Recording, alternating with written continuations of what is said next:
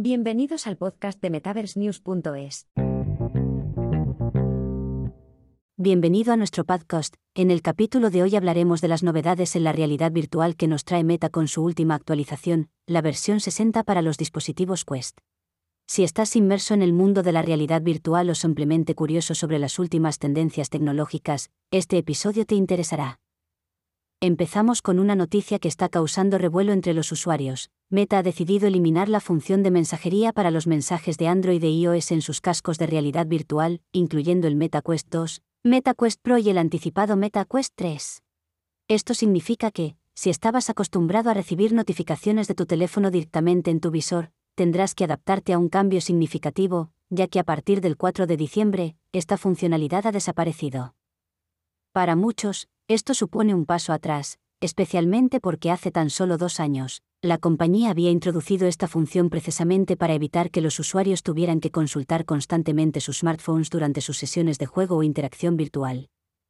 No obstante, la actualización V60 trae consigo otras novedades bastante interesantes.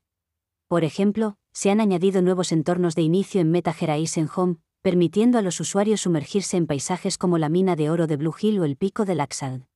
Si buscas conectar con gente nueva, la plataforma ahora facilita el encuentro con otros usuarios que compartan tus intereses, fomentando así la creación de comunidades y la interacción social. Y para los entusiastas de la potencia, hay buenas noticias. La actualización permite a los usuarios hacer overclocking de la CPU y la GPU, lo que se traduce en una mejora de hasta un 34% en el rendimiento de la CPU y un 19% en la GPU, comparado con los ajustes predeterminados. Esto significa que tus aplicaciones de realidad mixta correrán más fluidas y con tiempos de respuesta más rápidos. Otra mejora significativa es la computación en la nube para los límites de juego.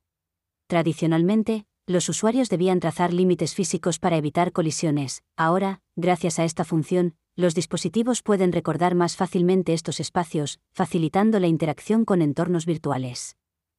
Todo esto llega después de que Meta ya hiciera ajustes importantes en su actualización V57, donde permitieron a los usuarios experimentar con funciones de realidad mixta más avanzadas.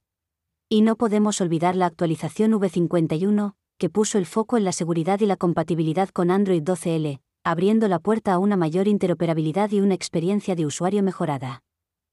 Si quieres profundizar en todos estos cambios y entender cómo afectarán tu experiencia en la realidad virtual de Meta, te animo a visitar el sitio web de notas de publicación de la empresa, donde encontrarás toda la información detallada. Hasta aquí el capítulo de hoy. Esperamos que te haya resultado interesante y que sigas con nosotros en este viaje por el fascinante mundo de la tecnología. Hasta el próximo podcast.